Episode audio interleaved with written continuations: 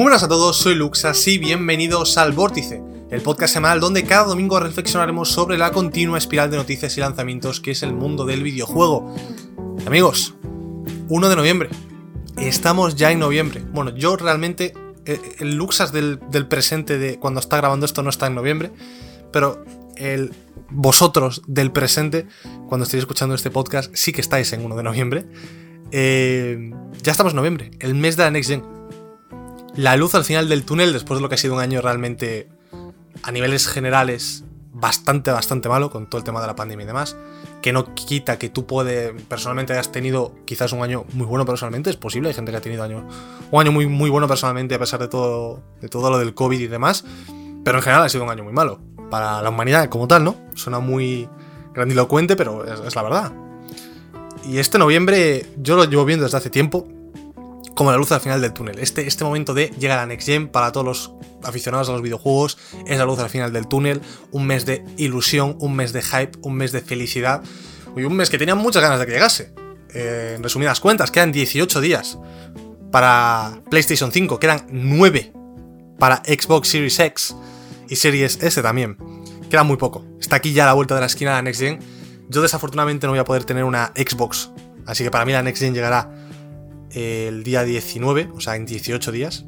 Aunque, o sea, no voy a tener una Xbox de salida, matizar esto. Más adelante sí que me la compraré y podré comentaros cosas sobre ella. Pero de salida no, no la voy a poder tener. Y. Porque aún sigo con este dilema de. Eh, me compro la gráfica o la Series X, todavía no lo tengo decidido. Eh, y aparte de que no tengo dinero ahora mismo. Entonces, aunque me decida, pues no la puedo comprar, ¿no? Eh, pero bueno, tenemos una semana bastante movida. Vamos a pasar un poco los contenidos. Probablemente yo estaba haciendo el resumen antes de, ponerme a grabar de vamos a ver qué tenemos hoy, vamos a ir recogiendo noticias, ir haciendo un poco el guion del podcast, vamos a ver qué, hay que comentar hoy. Y es probablemente la semana que más cosas han pasado en el mundo del videojuego que recuerdo yo en bastante tiempo. Ninguna de ellas es súper, súper, súper tocha, pero hay un montón de cosas. Bueno, hay una, de hecho, hay una súper tocha. Hay una súper tocha que es que Cyberpunk 2077, perdón, se ha vuelto a retrasar luego lo comentaremos.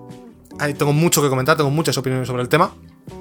Pero luego, aparte de eso, son de noticias un poco más de menor calibre, que no menos importantes.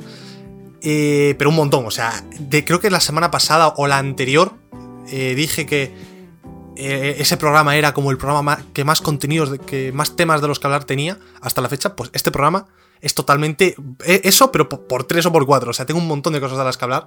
Así que no me voy a enrollar mucho. Hoy de hecho, tengo tantas cosas de las que hablar que normalmente eh, suelo hacer un índice al principio de los programas y deciros, mira, pues hoy vamos a hablar de esto, de esto y de lo otro, pero tengo tantas cosas que, no me voy a molestar. Simplemente al final hablaremos de Cyberpunk 2077 y su retraso, pero, pero no voy a hacer mm, una, crónica, un, un índice porque tengo demasiado lo que hablar.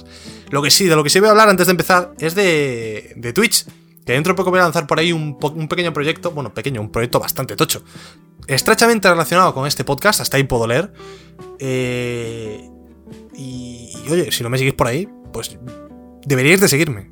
Twitch.tv barra LuxasV. Seguidme por ahí porque dentro de poco voy a lanzar este proyecto.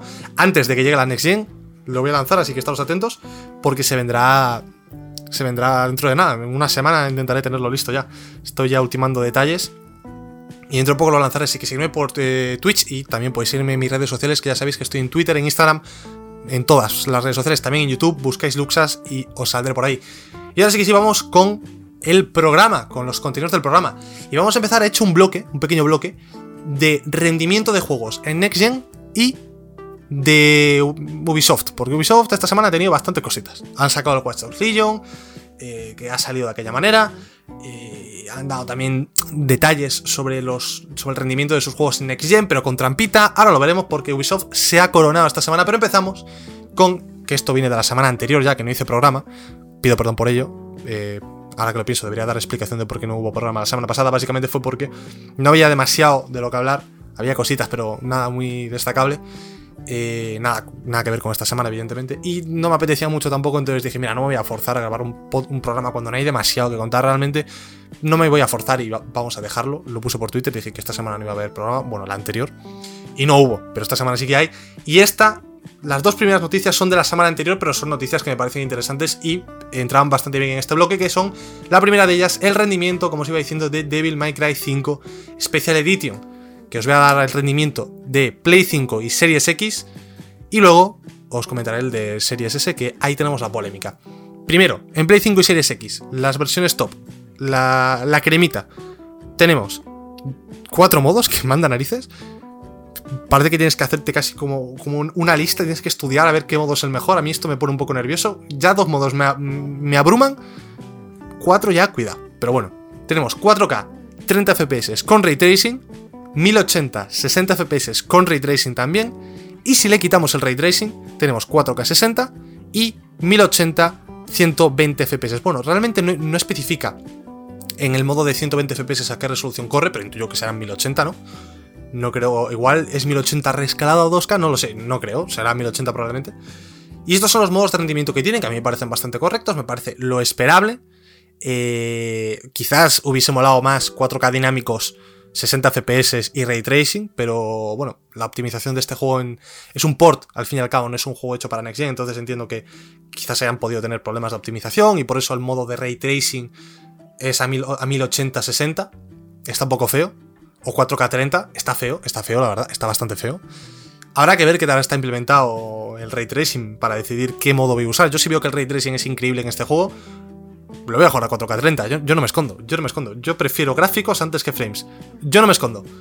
Ahora, si el ray tracing lo veo y digo, mira, pues está guay, pero tampoco es tanta diferencia, lo jugaré a 4K60, claramente. O incluso 1080-120, que en la tele también me lo tira, no lo sé. Eh, tendré que ir probando. Haré vídeos de comparación de esto cuando salga la Next Gen porque va a ser un quebradero de cabeza y va, va, a ser un poco lío, pero bueno. Y ahora vamos con la polémica, ¿vale? Porque, bueno, se dieron estos datos y poco después, bueno, poco después, ya creo que ha sido esta semana, pues Capcom ha salido a, hablar un poco del juego en general, te hablaba del DLC, del Dante, para los que no, bueno, del Dante del Virgil, para los que no lo tenéis, eh, los que tenéis la versión original y no, os vais a comprar la Special Edition, que dice que sale el 15 de diciembre por 5 eh, euros. Pero eso no es lo importante, lo importante es que hablaban sobre el Ray Tracing en Xbox Series X barra S. En Series X, ningún problema, todo maravilloso, llega hasta 120 FPS como os acabo de comentar, perfecto, increíble. Ahora, en Series S no especifican si vamos a tener 1080-60, 4K, no, especifican qué resolución vamos a tener, intuyo que será 1080-60, pero no vamos a tener ray tracing en Xbox Series S. No va a haber ray tracing en ninguna de las posibles opciones. Y esto de por sí dices tú, puff, cuidado. De, de primeras impacta, dices, joder, cuidado, ¿no? ¿Por qué no tiene ray tracing? Si es una de las características fundamentales de la nueva generación. Y esto de por sí es un problema, es, decir, que no haya ray tracing en un juego de, la generación anterior, que es como un remaster muy entre comillas, es una versión de Next Gen, ¿no?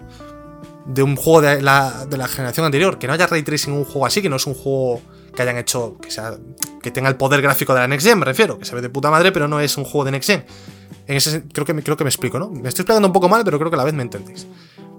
Eh, sino que aún por encima, no tiene ray tracing, o sea, es que es, que es muy raro por encima de este problema está la, reflexión de eh, si no hay ray tracing en Devil May Cry 5 Special Edition en el lanzamiento de Series S, ¿qué pasa aquí? O sea, ¿qué va a pasar dentro de tres años cuando salga, por ejemplo, ponle About? ¿Va a rendir la consola? ¿Va a seguir tirando? Porque si pasamos a el rendimiento, que es lo siguiente que os quería hablar, de Yakuza Laika Dragon, vamos a enlazarlo y luego hacemos la reflexión conjunta de todo. Tenemos que en PlayStation 5 va a alcanzar los 4K 60 FPS. En Series X, y esto es grave, 1440p, es decir, 2K 60 FPS, no llega a 4K en Series X. Que esto ya es bastante grave. Y lo más grave aún es que en Series S no llega a 1080. En, en Series S va a 900p 60 FPS. Se queda medio camino entre 1080 y 720. Entonces, aquí tenemos un problema.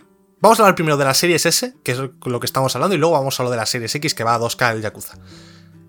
La Series S no tira. Yakuza Like Dragon es otro juego de Old Gen, de Play 4 y de One X, que saca su versión para Next Gen, y en la Series S va peor que en la One X. La One X yo juraría que el Yakuza Laika Dragon, bueno, sí, yo juraría que el Yakuza Laika Dragon, la, no, sé la información, igual me estoy tirando el triple, pero yo juraría que va a 1080-60. Me parecería escandaloso que no fuese así. E incluso puede que tenga algún modo de 4K rescalado a 30 FPS. Es muy probable. En Series S te va a 900p. O sea, te va peor que en la One X. Y la Series S es más cara que la One X. Por poco, pero es más cara. Y la One X va, se va a ver devaluada bastante cuando salga la Series X. O sea que la diferencia de precio va a ser eventualmente mayor. Entonces la pregunta es, bastante clara. Tenemos problemas de, rendimiento ya en el Devil May Cry, que no tenemos ray tracing. Tenemos problemas ya con el Yakuza que va a 900p. ¿Renta una serie S, una S ya viendo esto? Teniendo la opción de pillarte una One X que según Microsoft va a seguir recibiendo soporte durante bastante tiempo porque no creen en las generaciones, aunque ciertos juegos sí que van a ser exclusivos de One X y Series S, eso es, verdad. Pero es más... Eh, eh, eh, la conclusión que saco yo es que es más potente una One X que una Series S. Y esto no es bueno, evidentemente. O sea, la Series S te la han vendido como una alternativa más barata para jugar a la siguiente generación de consolas. Pero si no puede ni siquiera correr juegos de la anterior generación a una resolución y con unas características decentes, es decir, no puede, no, puede implementar ray tracing, que te lo vendían como que sí, en un Devil May Cry, que puede ser que sea que esté mal optimizado el Devil May Cry, que puede ser, porque si le metes ray tracing no tira más de 4K30 eh, o 1080-60 en las, en las, consolas tochas, en la Series X y en la Play, puede ser que haya un poco de mala optimización ahí, puede ser, pero es, es escandaloso que no haya ray tracing en un juego de Series S de lanzamiento. Es la única versión de la única consola de Next Gen en la que ese juego no va a tener ray tracing. Eso es bastante joder, ¿sabes? No sé, es preocupante. Y, y luego ya en el Yakuza que, no llega ni a 1080. a mí eso ya me parece demencial. Que no tenga el ray tracing, digo, bueno, venga, va, ok, bueno, puede ser. Estás pagando, estás pagando 300 euros. No puedes pedir más. Te están prácticamente regalando la Next Gen. Es muy barato. No le puedes pedir peras al olmo. Pero no llegar a 1080 en un juego de anterior generación me parece preocupante, sinceramente, preocupante. Si yo tuviese reservada en Amazon una serie S, tras ver estas dos cosas, que primero no vas a tener ray tracing en el Devil May Cry y que el Yakuza no llega ni a 1080, yo cancelaba la reserva de la serie S, personalmente, y me iba así a, por una Play 4 digital, mismamente. Es más o menos la misma opción porque la serie S, recordemos, no tiene ranura de disco, o sea que no estás perdiendo nada pillándote la Play 4, la Play 4 digital. Estás pagando 100 euros más, pero sin embargo tienes una consola igual de potente que la Play 5. Es decir, vas a poder jugar en este caso al Yakuza Laika Dragon a 4K 60 y al Devil May Cry con las opciones previamente dichas, la que tú quieras, por 100 euros más solo. O sea, creo que la serie S es buena idea, pero, pero tiene que bajar de precio si, si se ofrece este rendimiento verdad, realmente, no sé. 900p, 60 FPS, yo qué sé, yo por eso no pago más de 200 euros. No es que me parece demencial que un juego de Play 4 y de, One X no vaya a 1080 en la, en Series S, me parece de locos. Sobre, todo teniendo en cuenta que tienen el mismo procesador, la Series X y la Series S, que solo hay diferencia en cuanto a, a GPU, en cuanto a los teraflops, ¿no? el disco duro es el mismo también. No sé, es que es muy loco. Es realmente loco. Que también puede ser, repito, que el Yakuza, en el caso del Yakuza particular, esté bastante mal optimizado porque vemos que en Play 5 va a 4K60 y en Series X va a 2K60, que esto es otro melón, esto es... ¿Qué cojones pasa aquí? La Series X teóricamente es superior en cuanto a potencia bruta y va peor un multiplataforma en Series X que en Play 5. tiene que ser una puñeta hecha a posta. Esto es literalmente lo único que se me ocurre. Tiene que ser una puñeta hecha a posta por parte de Sega para favorecer a Play, porque tiene un mejor trato con Play, ¿no?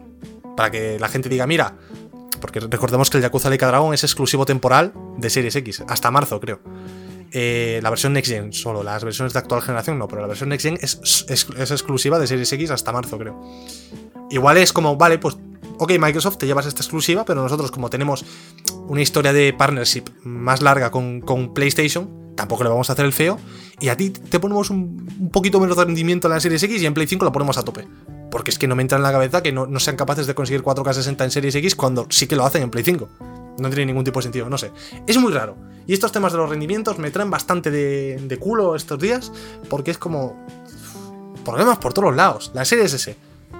Yo lo digo aquí, para terminar con estas dos cosas, porque me estoy enrollando un poco. La Series S.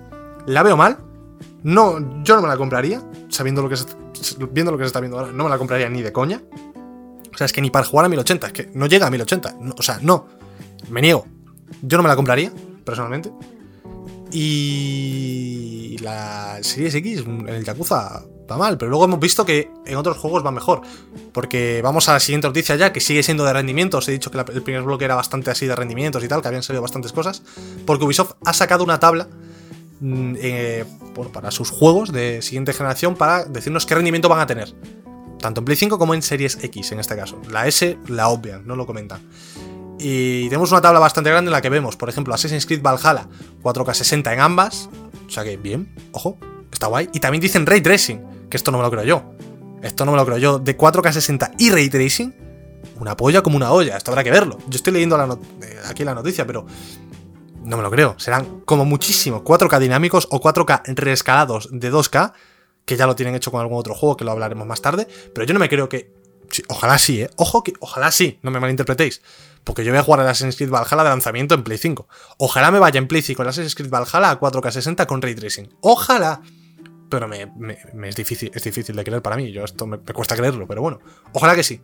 Si es así, cuidado el pepinazo que puede ser Assassin's Creed Valhalla. Luego está el Immortals Phoenix Rising, que 4K60 también. HDR, en el caso de Xbox Dolby Atmos, está bien.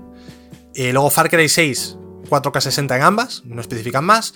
Riders Republic, 4K60 en ambas, no, especifican más. Rainbow Six Siege 4K 120 FPS en ambas. Guay, aunque necesitas HDMI 2.1 para experimentarlo. Y For Honor 4K60 eh, en Play 5, 4K60 en Series X y en Series S, que es el único para el que dan datos, 1080-60. Estos son los datos y falta un último, que lo he dejado para el último aposta. Porque nos dicen Watch Dogs Legion, PlayStation 5, 4K, 30 FPS o Series X 4K 30 FPS también. Y esto, según he visto, aparentemente es mentira. ¿Ok? Es mentira. En un foro, que no sé cuál es exactamente, eh, Beyond 3D, ¿vale? Han estado hablando, discutiendo de esto, en plan, este tráiler, esto no me tiene pinta de ser 4K, no sé qué. Eh, un trailer de la serie X del Watch Dogs. Esto seguro que es 4K, no me tiene pinta, no sé qué. Y un tío de Digital Foundry, si no los conocéis, pues son gente que tienen bastante idea de esto, que hacen análisis de gráficos, de rendimiento y todo esto.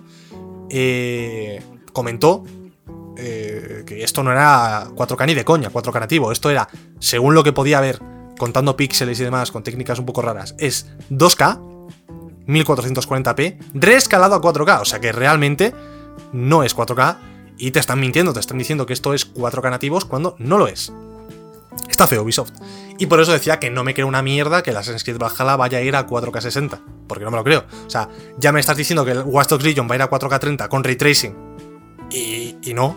Va a 2K con reescalado a 4K a 30 FPS con ray tracing, es un matiz importante, y con el que yo no tengo ningún problema personalmente. A mí me da igual que los juegos vayan a 4K nativos y a 4K rescalados. Si reescalan desde 2K, que es una, una resolución bastante próxima al 4K, y el rescalado es bueno, eh, que suele serlo, al menos en PlayStation, mi experiencia con la Pro, por ejemplo, el rescalado de los juegos era bastante bueno. Yo no tengo problema, yo creo que se, se ve prácticamente igual. Se ve evidentemente mejor igual el 4K nativo por un pelín de nada, pero si el rescalado es bueno, yo creo que el 4K rescalado de 2K está bien. Pero eso no es lo grave, que sea rescalado. Lo grave es que te lo vendan como 4K nativo. Que entiendo que vende más el decir, eh, toma el 4K, esto va a 4K, maravilloso, espectacular. Pero, como poco, tengo un poco de decencia y pon por algún lado una letra pequeña, no muy, no muy visible, pero tampoco demasiado poco visible, es decir, que se vea, pon este 4K rescalado desde 2K. Dilo por lo menos. Tengo un poco de, yo qué sé, de honra, de honor, no sé no mientas, Ubisoft, porque habló por encima, el Watch Dogs Legion sale como ha salido, que, es demencial. Ahora hablaremos de él, o sea, ha salido. Vamos a hablar de él ahora. Eh, ha salido fatal el Watch Legion.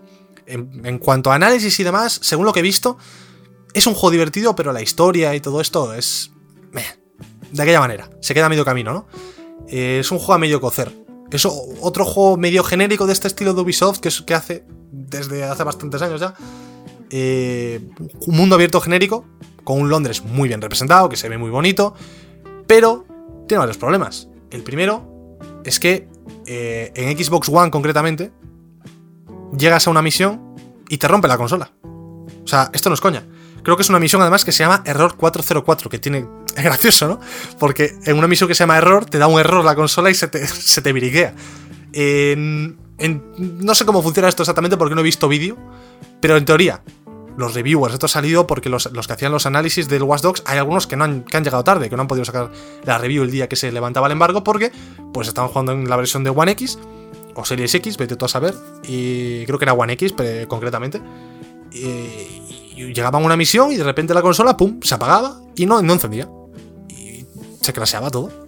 Y tenían que esperar un par de horas para que volviese a encender la consola y funcionase. O sea, que te jode la consola durante un par de horas una misión del Watch Dogs. Y en PC ha salido muy mal, muy, muy, muy, muy mal optimizado. Gente con la 3080, la gráfica de Nvidia nueva, y un procesador tocho, le cuesta moverlo a 60 FPS con ray tracing cuando no debería costar.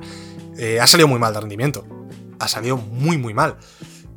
Y aparte de eso, pues los análisis que, de la gente que sí que ha podido terminarlo porque no, no les ha explotado la consola, dicen que no es tampoco la cosa del otro mundo. Pues problemas Ubisoft. Problemas Ubisoft. Este juego lo retrasaron en su momento para pulirlo y para sacarlo mejor y ha salido como ha salido. Pues, ¿qué, qué has hecho eh, en, este periodo de, retraso? No lo sé. Eh, ¿te, has, rascado un poco los huevos? Porque no entiendo. Este juego lo retrasa así para que salga más pulido, para que salga mejor y tal, que yo estoy siempre eh, siempre apoyo esto, vamos. No me importan los retrasos, mientras que el juego salga bien, pero claro, lo retrasas y luego el juego sale como sale. Joder, Ubisoft, por favor, eh. Por favor, que no somos tontos. Que ya tenemos unos cuantos años en la industria, tenemos una experiencia, deberíais de hacer las cosas un poquito mejor. Y no sé, está un poco, un poco raro Ubisoft. Espero que no me fallen con el Assassin's Creed Valhalla. Yo le tengo muchas ganas, sinceramente. Los vikingos me encantan. Además, va a tener este componente de. Va a mezclar datos históricos con escenarios un poco más oníricos, más fantasiosos de la mitología vikinga y todo esto, que a mí esto me flipa. Y, el, combate de los últimos Assassins a mí me ha encantado. Necesito que sea un poco menos abrumador que el Odyssey, que esté a medio camino entre el Odyssey y el Origins en cuanto a cosas para hacer, porque a mí el Odyssey me abrumó mucho. Tiene demasiada mierda eh, por el medio. Eh, pero si. Joder, le doy mucha ganas. Puede ser un juego de mis favoritos de este año, de mis mundos abiertos. Si está bien, claro. No creo que supere a Ghost of Tsushima, por ejemplo, que me ha gustado mucho, pero. Pero tengo muchas ganas, desde luego. Además, 4K, 60 FPS, Ray Tracing, si esto es verdad, vamos, esto, esto va a ser la, auténtica Next Gen, la auténtica experiencia Next Gen. Tengo muchísimas ganas de, realmente, sobre todo, de ver cómo se ve en Play 5. Tengo muchas, muchas ganas. Ojalá se vea bien. Pero bueno, voy a dejar de enrollarme más y vamos ya a pasar con un, con un par de noticias más de Ubisoft, que como os digo, se ha lucido esta semana. Eh, y la primera de ellas es que Far Cry 6 y Rainbow Six Quarantine han sido retrasados hasta la ventana de lanzamiento de abril de 2021 a septiembre de 2021. Si yo tuviese que apostar, diría que el Quarantine va a salir en torno a abril-mayo y el Far Cry va a salir en septiembre.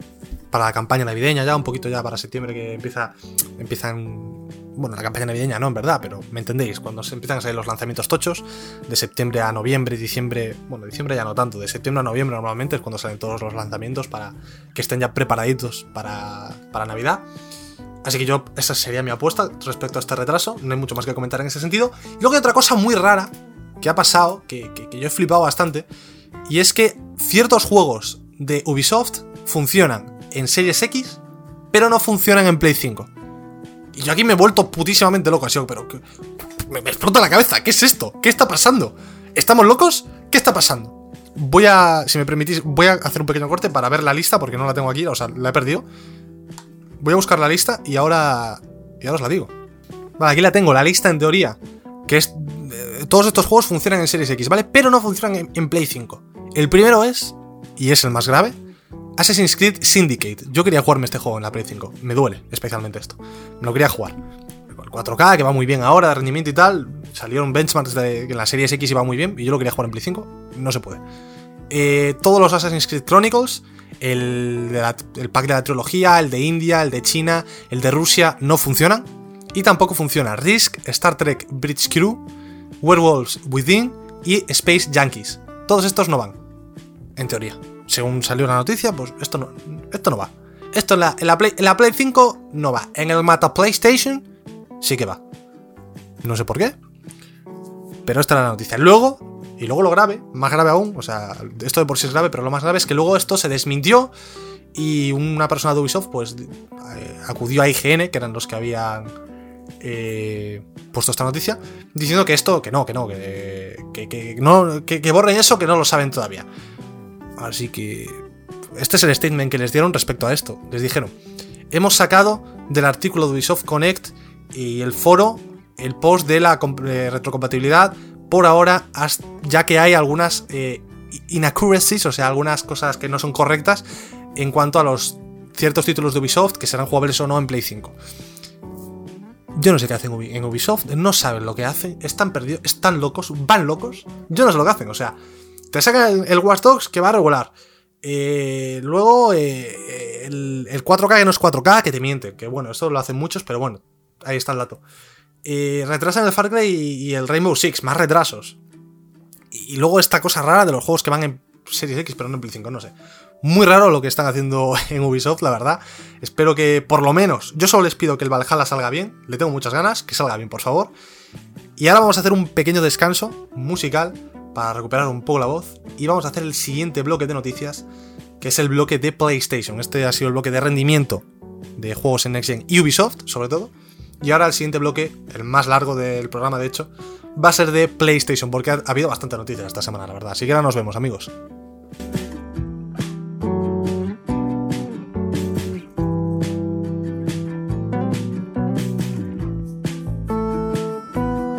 Y ya estamos de vuelta por aquí, tras esta breve pausa musical, y vamos sin más dilación, porque ya he visto que llevo veintipico minutos solo con el primer bloque, que era el más corto, o sea que vamos mal.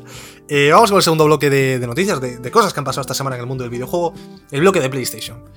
La primera noticia viene de la semana pasada, que no la conté y me parecía importante destacarla para, para recordar un poquito esto, que es algo bastante raro y bastante curioso. Y es que el ventilador de PlayStation 5 han dicho, la semana pasada dijeron que va a recibir actualizaciones para optimizar su rendimiento en base a lo que los usuarios jueguen en Play 5. Es muy raro esto. Y, no sé, me da miedo. O sea, es muy rara. La noticia es rarísima. La noticia más rara de la semana pasada, de lejos. Básicamente dijeron eso, que van a coger datos de la gente cuando esté jugando su Play 5, van a ver cómo va el ventilador en determinados juegos en determinadas situaciones, van a coger esos datos y van a sacar parches de firmware, actualizaciones, que supongo que no habrá ni que descargar, las meterán ahí sin que nos enteremos, para toquetear el rendimiento del, ventilador y que vaya mejor, más rápido o menos rápido en función a, a lo que pida la consola, ¿no? Van a optimizarlo con actualizaciones. Y esto es muy raro, a mí me da miedo, personalmente. Voy a hacer un, pequeño, un pequeño apunte en esto, tampoco voy a enrollar mucho porque, como os digo, es de la semana pasada. Eh, esto me da miedo por un motivo. Y es que entiendo que no va a ser así, pero entiendo que, que, va a estar bien y que esto es simplemente que lo han dicho. La idea de Sony era decir esto para, oye, tranquilos que lo tenemos todo controlado y tenemos, vamos hasta meterle actualizaciones al ventilador para que no suene, no os preocupéis. Pero esto realmente se ha percibido como, uy, ¿por qué le tienes que meter actualizaciones? ¿Acaso es que no está bien optimizado o que ya os estáis oliendo que va a hacer bastante ruido y ya estáis preparando las actualizaciones de esto para, para, subsanarlo de aquella manera? Esto es lo que piensa mucha gente, es como, joder, cuidado, ¿le va a meter actualizaciones porque va, porque va mal ya de primeras? ¿No debería ir bien de primeras? ¿No debería de haber que meterle ningún parche raro, ninguna actualización de firmware? Y esto es lo normal, yo creo que no va a haber ningún tipo de problema, va a ir perfectamente. La gente que va recibiendo poco a poco la Play dicen que es bastante silenciosa. Eh, no debería haber problemas. Pero, pero, tenemos Sony, supongo que en la cabeza de Sony esto es como una barrera de seguridad más para que no se repita con Play 5 lo que pasó con Play 4. Entiendo que esto es lo que ellos pensaban y cuando... Porque podrías haber... Podrías hacer esto y no decirlo, te quiero decir. Podrían meter actualizaciones del ventilador sin que nos diésemos cuenta y no tienes por qué decirlo, ¿sabes? Decirlo genera un poco de confusión, un poco de miedo quizás. Podrías haberte callado y meter los parchecitos tú a tu cuenta y, y no dices nada. Pero yo creo que lo han dicho por eso, para porque en su cabeza esto era como, eh, más tranquilidad aún, tranquilos, la Play 5 no va a hacer ruido. Pero bueno, simplemente quería comentar esta pequeña noticia, no me voy a enrollar mucho con ello. Y ahora vamos con los juegos de PlayStation Plus de noviembre. Eh, los del Gold no los voy a comentar porque son muy malos, son lamentables. Son muy malos. Pero los de PlayStation están muy bien, los de PlayStation Plus. Porque primero, sorpresón, Gotti, Booksnacks, va a ser gratis con PlayStation Plus.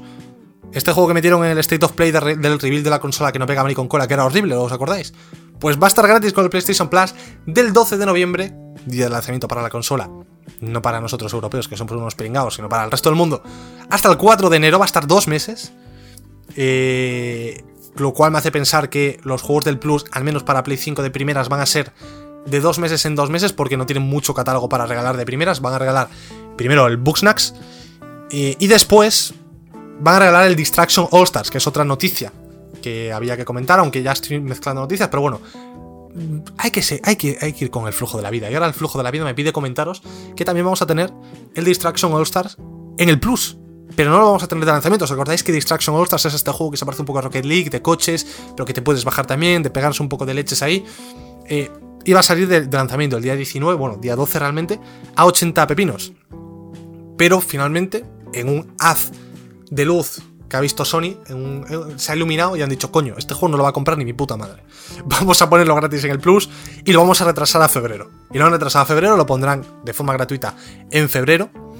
Por lo tanto, de aquí viene lo que os comentaba antes, yo creo que los juegos de Play 5 van a ir de dos meses en dos meses. Tenemos el Bugsnax que está confirmado que va a estar del 12 de noviembre al 4 de enero. Después, cuando acabe el Bugsnax, vendrá el Distraction All Stars que estará de febrero hasta eh, abril probablemente. No lo sé, pero supongo que sí. Y luego tenemos, eh, siguiendo con los juegos del Plus, en Play 4, dos pepinos increíbles también. Eh, La Tierra Media, Sombras de Guerra, el 3 de noviembre. Y Hollow Knight, edición Corazón Vacío. O sea, no es el Hollow Knight versión base, que eso ya es pepino de cojones, sino que nos dan la versión Corazón Vacío que viene con los DLCs, el 3 de noviembre también.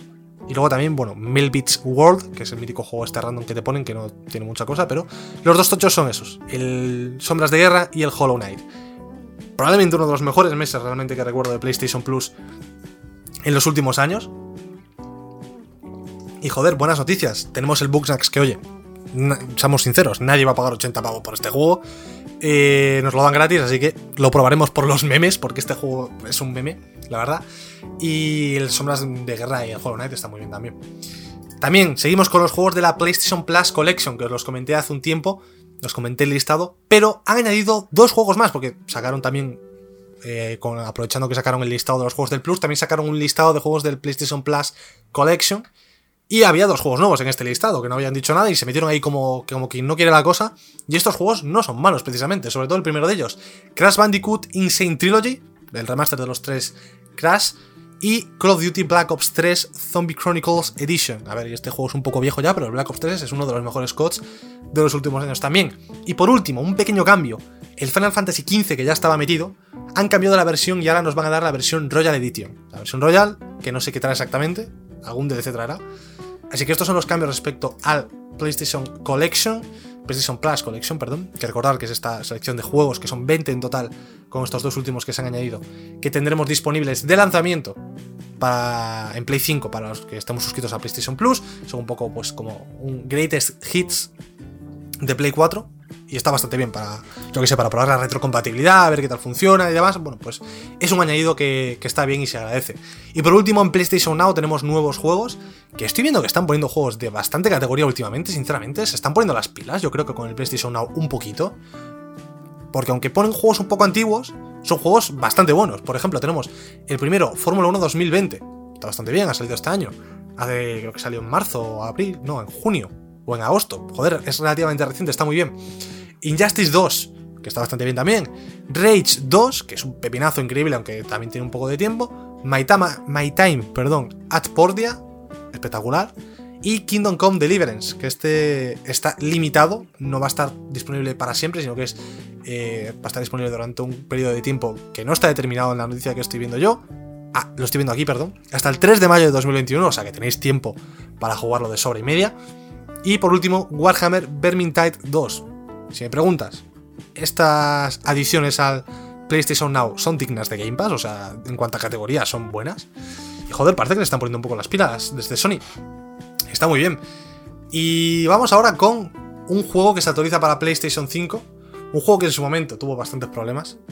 Y que tuvo una de las historias de comeback más bonitas de la historia del videojuego. Y hablo de No Man's Sky. Que ha anunciado las mejoras que va a tener para eh, PlayStation 5 con un trailer bastante bonito, sinceramente. En el trailer te enseñan primero una misma imagen en Play 4 y luego te ponen la misma imagen en Play 5 y el salto es bastante increíble. Y os voy a leer un poquito las mejoras que trae. ¿Vale? Las han puesto aquí resumidas en el blog de PlayStation y os las voy a contar. La primera es controles ápticos, es decir, va a aprovechar las capacidades del mando de, del mando de Play 5, el DualSense. que la gente dice, por cierto, la gente que ya tiene el mando, que a la prensa ya le está llegando, ya tienen las consolas, dicen que el mando es una maldita locura, tengo muchas ganas de probar ese mando. Eh, Fuller Worlds dicen que, bueno, que los, los mundos que cree que, va, que, bueno, que se hacen proceduralmente, ya sabéis cómo va el No Man's Sky, que crea mundos proceduralmente totalmente aleatorios, estos mundos van a ser más ricos, más densos, más poblados y más ricos en, su fauna y su diversidad que nunca. Eh, van a meter un multijugador para 32 jugadores, mm, nada mal. Mm, eh, no Man's Sky Battle Royale, audio avanzado, bueno, básicamente aprovechando el audio 3D de la Play 5, 4K 60 FPS, poca bromita, bastante bien. Eso sí, no hay ray tracing. Eh, ultra Visuals, eh, básicamente le suben los sliders de gráficos y ponen todo en ultra. Eh, como empecé, básicamente, ponen todo en ultra, para que me entendáis. también van a, bueno, evidentemente mejoran los tiempos de carga por el SSD. tenemos crossplay, tenemos mejora de Play 4 a Play 5 totalmente gratis. Tenemos también el PlayStation VR, que lo puedes jugar en Play 5, que está bastante bien, aunque necesitas un adaptador para el casco en, de Play 4 a Play 5 porque si no, no te va. Y dicen que van a seguir sacando actualizaciones y que, esto no es lo único que van a sacar para Next Gen, que van a ir sacando más cosas. O sea que está muy bien, joder, se ve, muy bien y estoy muy contento de, joder, del éxito que ha tenido este juego tras el fracaso estrepitoso perdón, que tuvo al principio. Está muy, muy bien. Eh, se, agradece que hayan seguido con el juego dándole cariño y, a, día de hoy me apetece jugarlo. Es un juego que nunca he jugado y la verdad que en algún momento debería jugarlo. Igual en Play 5 me animo, la verdad. Creo que estaba en el PlayStation Collection además, no estoy seguro. Creo que estaba. Si está, me lo voy a jugar como un, como un cabrón, la verdad, probablemente. Y vamos ahora con la siguiente noticia de Sony y es que en Play 5 los trofeos nos van a dar recompensas. No simplemente vamos a obtener este trofeo, sino que por ejemplo había un trofeo aquí de, del Destruction All Stars que si lo conseguías te daban un avatar. Y otro, pues si lo consigues igual te da un banner para el perfil para tu perfil un header, un banner, ya me entendéis, como el header de Twitter, pues eso. Eh, y está bastante bien, a ver, es un detallito, tampoco es una noticia espectacular, pero es un detallito bastante chulo, sinceramente, un detallito bastante chulo que, que le da un valor extra a los trofeos, no es simplemente, mira, pues tengo este trofeo, qué guay, que eso ya mola, enseñar el trofeo a mí me gusta personalmente decir, mira, tengo el platino de este juego. Eso es algo que está bastante guay. Sino que además, pues tienes un pequeño detallito extra para enseñar que has conseguido quizás el platino de, por ejemplo, ponle el God of War Ragnarok, te da un avatar exclusivo de Kratos. Pues lo puedes tener y cuando juegues online la gente verá el avatar y dirá, hostia, el avatar del platino del God of War, qué guapo, ¿no? Está bastante bien.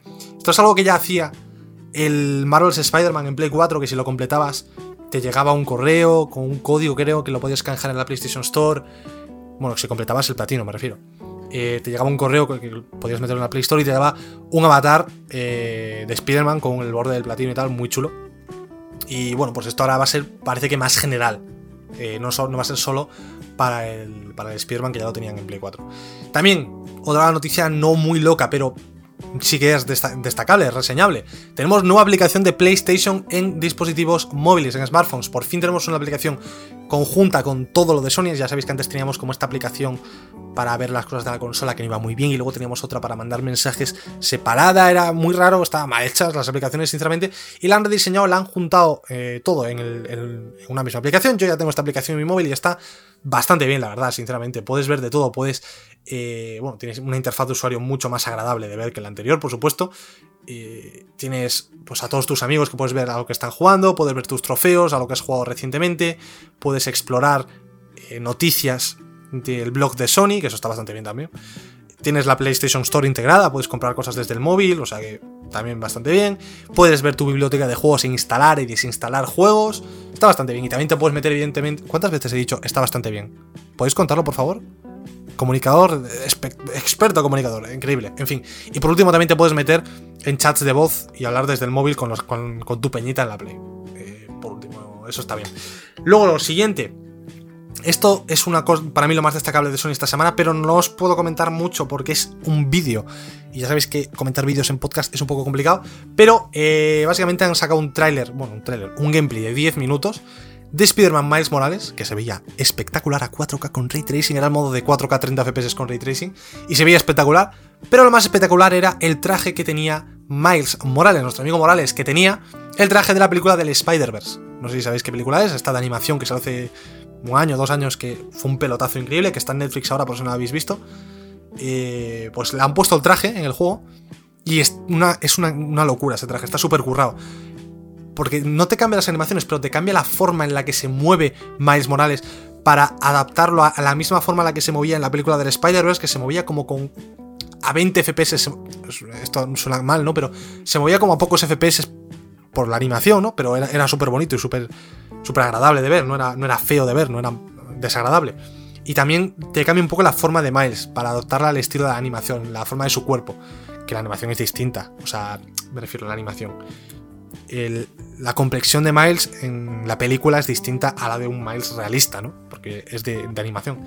Y está súper guay, es una maldita locura el traje. Si podéis buscarlo en YouTube, buscad eh, Miles, Spider-Man Miles Morales Spider-Verse Suit o traje, os tiene que salir. Es increíble. Miradlo. No os puedo comentar mucho porque sin verlo es difícil transmitiros lo guay que es. Pero está increíble y tengo unas ganas para el Morales que no os las podéis creer. O sea, hasta el día de hoy, bueno, hasta día de hasta esta semana, no sabía qué juegos me iba a jugar primero en Play. En Play 5, la verdad. No sabía con qué iba a estrenar la Next Gen. Al principio, antes de esta semana, tenía pensado que iba a ser el Cyberpunk y uno más. Ahora el Cyberpunk está totalmente fuera. Y tengo que. Me quedan el, Morales y el Valhalla. Entonces no sé cómo voy a, balancearlos. Pero creo que lo que voy a hacer va a ser pillar primero el Morales y pasármelo enterito. Y luego empezar con el Valhalla. Y mientras me juego el Valhalla, hacerle hacerme el platino del Morales. Creo que esto es lo que voy a hacer. Y después el 10 de diciembre le meto ya al Cyberpunk, que me ha venido bastante bien el retraso del Cyberpunk, no os voy a mentir, luego hablaremos de él, para que no me pille con todos los juegos de Play el lanzamiento, pero bueno. Siguiente noticia. Hace unas semanas, Xbox, como sabréis, a no ser que viváis debajo de una piedra, compró Zenimax, eh, la empresa madre de Bethesda. El bombazo del siglo. Pagaron, ¿cuánto había sido? 7 billones de dólares, ¿no? 7,5. Una locura, espectacular. Y mucha gente estaba diciendo, Sony tiene que contrarrestar con algo, tiene que comprar algo. Tiene que comprar Konami. Compra Konami, Sony. Vale, pues Sony ha contestado por fin. Han comprado, bueno, van a comprar algo. Pero no es lo que os pensabais. Sony va a comprar Redoble de tambor. Crunchyroll. Sony va a comprar Crunchyroll por 957 millones de dólares. No llega ni a un billón, no es ni un séptimo de lo que ha pagado Microsoft por Bethesda, pero ya sabemos que Sony no tiene tanto poder adquisitivo. Pero lo más gracioso es que no, no es que vaya a comprar una desarrolladora, no es que vaya a comprar los derechos de un juego, de una IP, no. Va a comprar una plataforma de streaming de anime. es muy loco. Es como. ¿Qué es esto? ¿Por qué? ¿De dónde? ¿En qué mundo vivimos? O sea, esto no lo va a comprar PlayStation, lo va a comprar Sony, pero bueno. ¿Me entendéis? Es lo mismo. Supongo que comprarán Crunchyroll y, lo meterán, integrarán en, PlayStation a lo loco, ¿no? Le meterán anuncios y tal. En plan, Crunchyroll para los otakus. Tú, tú, sí, el que está jugando de Morales sacándose el platino. ¿No te duchas? ¿Te gusta el anime? Pues toma Crunchyroll, ¿sabes? O sea, no sé, es muy random esta compra. Yo no sé hasta. No sé, no sé hasta qué punto esta compra tiene sentido, no sé. A ver, en plan, fuera del departamento PlayStation, eh, en el departamento Sony en general, tiene sentido. Crunchyroll, yo estoy suscrito a Crunchyroll. Soy como buen otaku, estoy suscrito a Crunchyroll. Yo pago la, mensualidad de Crunchyroll con mucho honor, como buen otaku que soy. Eh, entiendo que, joder, Crunchyroll es como el Netflix del anime. Entiendo que es una compra tocha para Sony como tal, pero para PlayStation no. No sé hasta qué punto. No sé.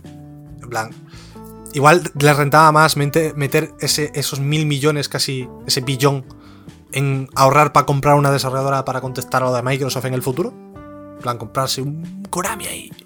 O no el Konami, como dije yo el otro día, la licencia del, Silent Hills, o la licencia del Metal Gear, ahí, te la compras, hablas con el Kojima, te haces un par un par de remakes, haces un, un, Silent Hill nuevo. Eh, esto yo creo que es un mejor gasto de dinero que comprar Crunchyroll, la verdad. Y mira que mí Crunchyroll, maravilloso, ¿eh? Me he visto todo One Piece en Crunchyroll, todo Naruto también. A tope con Crunchyroll. Pero no sé, es, muy random esta compra. Eh, me hizo gracia, no sé. Esta es la respuesta de Sony a, Microsoft por comprar Bethesda, pues Sony se compra Crunchyroll. A tope con los otakus, al otaku no se le discute, se le compra. Vamos ahora con la siguiente noticia de Sony, de prácticamente las últimas, ya me quedan dos. Y es que Sony ha implementado dos actualizaciones un poco fantasmas para dos de sus títulos de PlayStation 4 que reducen aparentemente drásticamente los tiempos de carga. Estos títulos son The Last of Us remasterizado y Until Dawn. Y es bastante loco, o sea, tengo un vídeo aquí, lo estoy viendo ahora mientras hablamos. Y el Until Dawn carga... Mm, estoy viendo el vídeo, ¿cuánto tarda? 10 segundos. No, están con los logos, 14, 16, 21, 20 segundos tarda en cargar, 23, más o menos. Y, de, y luego del, del menú en sí a la partida, tarda literalmente, ojo, eh, 3 segundos. 3 segundos en cargar la partida. No digo más. Y esto es Play 4, ¿eh? No hay SSD. No hay disco duro espectacular. Nada, no, no, no, no, no, no. La Play 4 de toda la vida. La Play 4 que llevamos teniendo en nuestra casa 7 años. 3 segundos en cargar una partida. Y The Last of Us también. No tengo lo que tarda el The Last of Us exactamente, pero el Until Dawn es increíble.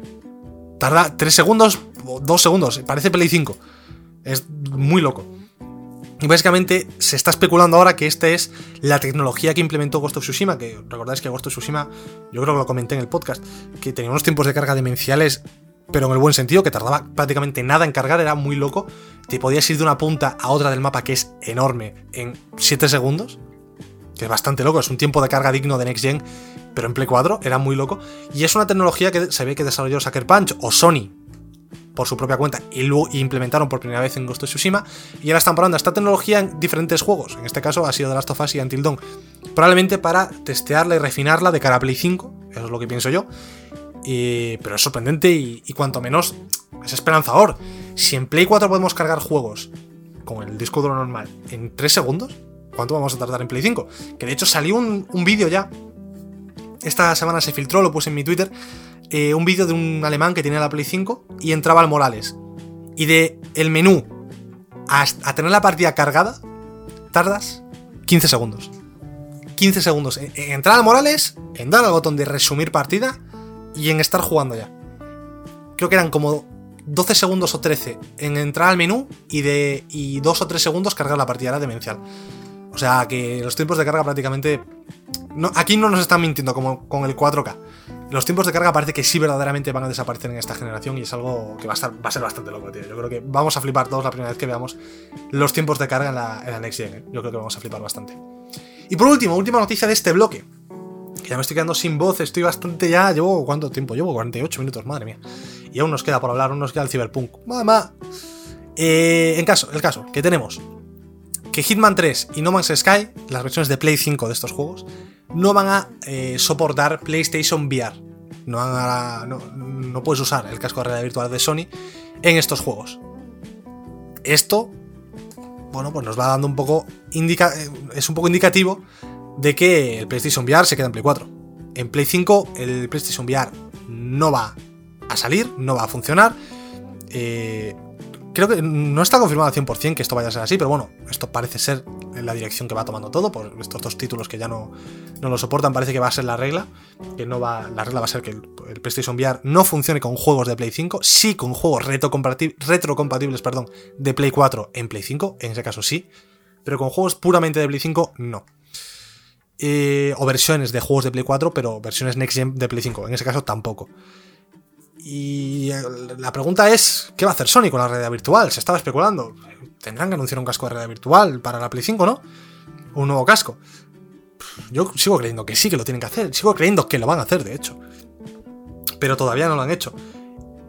Y creo que están esperando acerca... o ya lo tienen hecho y están simplemente cuadrándolo y lo sacarán cuando ellos lo consideren oportuno, o creo que están esperando a desarrollar una tecnología para poder hacer un casco totalmente sin cables. El estilo como las Oculus Quest 2 que han salido hace poco y están siendo pues un pepinazo, la gente está encantada porque claro, el mayor problema de, la realidad virtual era que era un coñazo tener que conectar 700 cables cada vez que querías jugar, te daba pereza. Mucha gente se quejaba de esto, ¿no? Y que luego ibas con 300 cables en la cabeza mientras estabas jugando. Pues las Oculus Quest salieron hace poquito, eh, y creo que costaban 350 euros. Y no tienes ningún, ni un solo cable. Ni uno. Y va bastante increíble, es bastante guapo, la verdad, va muy bien. Y puedes correr un montón de juegos desde las propias gafas, no necesitas ni siquiera un PC. Pero sí que lo puedes conectar al PC para jugar cosas de PC, como el Alex y eso, los puedes conectar con un cablecito y puedes jugar tranquilamente. O sea, yo creo que Sony está esperando a tener algo similar a eso. Y cuando lo tenga, pues sacarlo a un precio asequible. Porque yo creo que lo importante es que si Sony saca unas gafas de, realidad virtual, perdón, no pueden ser gafas de 500 euros. Tienen que ser gafas de como muchísimo 350 euros, yo creo. Como muchísimo. Ya me estoy tirando el, el pistol. El mejor precio yo creo que serían 300 euros. Pero bueno, yo confío en que van a sacar unas gafas de realidad virtual para, para Play 5. Confío, de hecho, que la realidad virtual, a medida que avance la generación, va a ir bastante mejor en Play 5. No descartaría, me parecería un poco loco, pero ojalá tengamos Half-Life Alyx en Play 5. Porque en Play 4 es complicado, porque, a ver, Half-Life Alyx en Play 5, en Play 4 no tira. Pero en Play 5, si Sony saca unos cascos de realidad virtual y hace un acuerdo con Valve, puede llegar a, correr perfectamente, vamos. Y sería un pepinazo muy grande y daría más acceso al Half-Life Alyx eh, a, más gente, ¿no? Que yo, joder, quiero jugar ese juego, tío. Si lo hubiese jugado, probablemente sería mi GOTI de este año. Pero como no tengo realidad virtual, veis que me estoy trabando porque tengo la garganta sequísima. Tengo que hacer una pausa ahora. Si yo tuviese realidad virtual, pues me hubiese puesto ya con el Alyx y sería probablemente mi GOTI de este año. Pero claro, no tengo realidad virtual, no tengo ningún dispositivo. Las Oculus, pues no me tiran prefiero unas PlayStation VR, prefiero esperarme unas PlayStation VR tochas. Eh, así que a ver si, se ponen las pilas con la, realidad virtual, me apetece bastante. Pero bueno, hasta aquí el bloque de Sony, bastante intenso este bloque, la verdad me he quedado sin voz, eh, voy a hacer un, descanso bastante largo porque estoy sin voz ahora mismo. Y nos vemos después de una breve pausa musical hablando de eh, el DLSS para AMD que puede llegar a las consolas de Next Gen, problemas en Halo Infinite, el director creativo abandona el estudio eh, problemas también en Everwild, el director creativo también abandona el estudio, por lo tanto problemas en Xbox. Vamos a hablar también de Final Fantasy XVI, que se saben nuevos detalles. Vamos a hablar también, lo más importante, de Cyberpunk 2077 y su retraso. Ahora nos vemos amigos.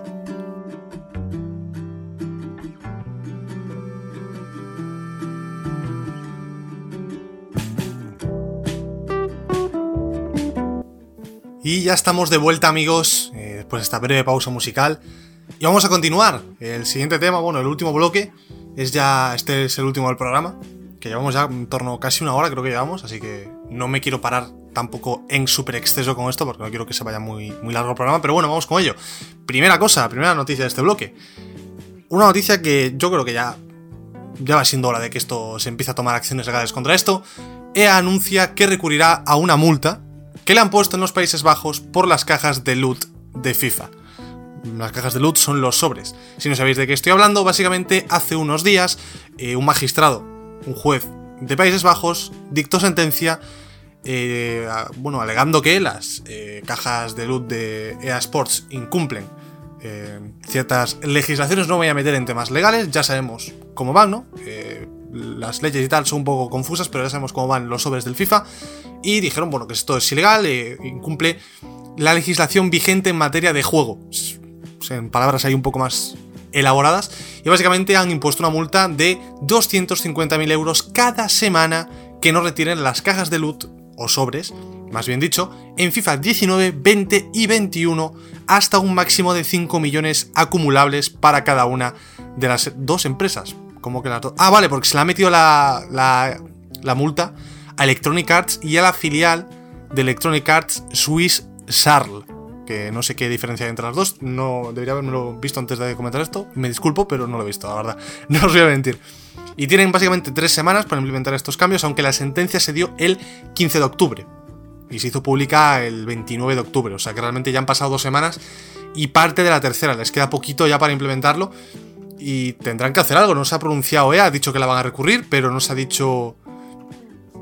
No se ha dicho nada. No se ha comentado si van a, quitar los sobres, si van a, modificar el sistema como ya se hizo anteriormente.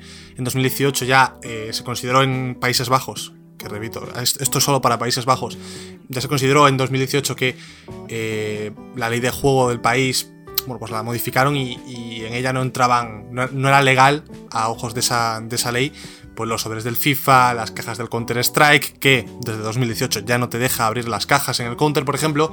En el Dota 2, por ejemplo, te enseña lo que te va a tocar en la caja antes de que la abras. ya hay juegos que han tomado acciones. Eh, con respecto a esto, ¿no? En, Países Bajos. También el NBA 2K, si no me equivoco, creo que no tiene sobres en el modo My Team. Creo que no tiene ningún tipo de sobres. Los quitaron, los cortaron, lo cortaron por lo sano. Es bastante posible que esto sea así. Y habrá que ver cómo se desenvuelve esto. Supongo que lo comentaremos en la siguiente semana del podcast, porque es un tema interesante, la verdad. Y de hecho, estoy leyendo aquí que poco después se supo que los, la, multa semanal de 250.000 no es de 250.000, sino que es de 500.000. Eh, bueno, euros, sí, 500.000 euros por semana. hasta el máximo de 5 millones. Que a ver, no te voy a mentir, FIFA genera 5 millones en un mes. No, no serían grandísimas, grandísimas pérdidas para EA si no cumpliesen esta, esta norma, ¿no? Y les multasen con 5 millones de, dólares. Pero algo tendrán que hacer porque pueden meterle ahora una multa de 5 millones y si ya no hace nada, más adelante le pueden meter otra multa y otra multa y otra multa. Algo tendrán que hacer, evidentemente. Supongo que acabarán o bien haciendo quizás como el Dota que te dicen lo que te va a tocar en el sobre antes de abrirlo, o eliminando los sobres de, de Ultimate Team en, en, los Países Bajos. Pero yo... O sea, es que esto es un tema complicado. Porque yo creo que no es tanto prohibirlo, sino que el FIFA no tenga un PEGI 12 o un PEGI 3 en la carátula, que tenga un PEGI 18 y que esté bien claro en la caja, pero bien claro, en putísima, putísimamente grande, no tampoco te pido que sea tan grande como la cara de Mbappé, pero que sea grande, que se vea claro que este juego contiene eh, apuestas, o sea, gambling, loot, y que si un padre le compra el FIFA a su hijo, que sepa eso. Yo creo que esto es lo importante, ¿no? Porque al fin y al cabo, lo, los que tenemos ya una edad, pues somos lo, suficientemente responsables como para, mira, el FIFA tiene esta puta mierda, pues nosotros no le metemos un duro y ya está. Pero los chavales que juegan al FIFA de 15, 14, 13, 16 años incluso, 17, pues ven esto y dicen, joder, me voy a gastar la paga en, abrir un sobre aquí, ¿sabes? Y esto, esto es lo, realmente preocupante y lo que hay que erradicar y hay que evitar a toda costa, ¿no? Que, la gente, que los chavales, que los niños se gasten dinero en este tipo de, de, mierdas porque, porque no, no tiene ningún tipo de lugar. Eh, así que eso, por ahora no hay mucho más que comentar. Habrá que ver mm, qué harán al final, si, recurren la, decisión de la sentencia y al final cae en favor de EA, si no cae en favor de EA y tienen que hacer algo, veremos cómo acaba esto, pero eh, habrá que esperar. Por ahora no, se puede comentar mucho más en este aspecto. La siguiente noticia es una noticia muy cortita, pero muy interesante, que a mí personalmente me, me, me ilusiona. Porque Netflix ha anunciado, yo soy muy seriéfilo, muy mm, de ver series y pelis, me encanta. Netflix ha anunciado una serie en colaboración con Assassin's Creed. O sea que van a sacar una serie live action de Assassin's Creed. También van a sacar una serie de anime y otra de animación. No sé qué diferencia. Bueno, a ver, supongo que una será de animación quizás 3D y otra de anime, plan anime clásico. Eh, y ni tan mal, sinceramente. Ni tan mal. No se sabe cuándo va a salir, no se sabe qué arcos va a adaptar o si va a ser totalmente nuevo lo que cuenten en esta serie no se sabe nada, pero se sabe que la colaboración existe y llegará con futuro a Netflix, o sea que está bastante bien.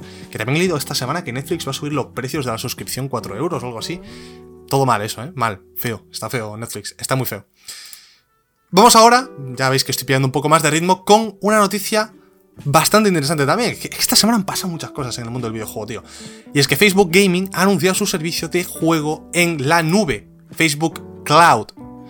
Eh, bastante interesante esto, se, une otro competidor al terreno del juego en streaming, el juego en la nube. Está, está Xcloud de Microsoft, está Google Stadia, está Amazon Luna, está, si lo cuentas, que realmente se puede contar, PlayStation Now de PlayStation, evidentemente. Y también ahora se une Facebook, que ya tenía esta plataforma de Facebook Gaming, donde la peña hace streams y tal, y tienen ciertos juegos para jugar, aunque no son, creo que son juegos de móvil en su grandísima mayoría.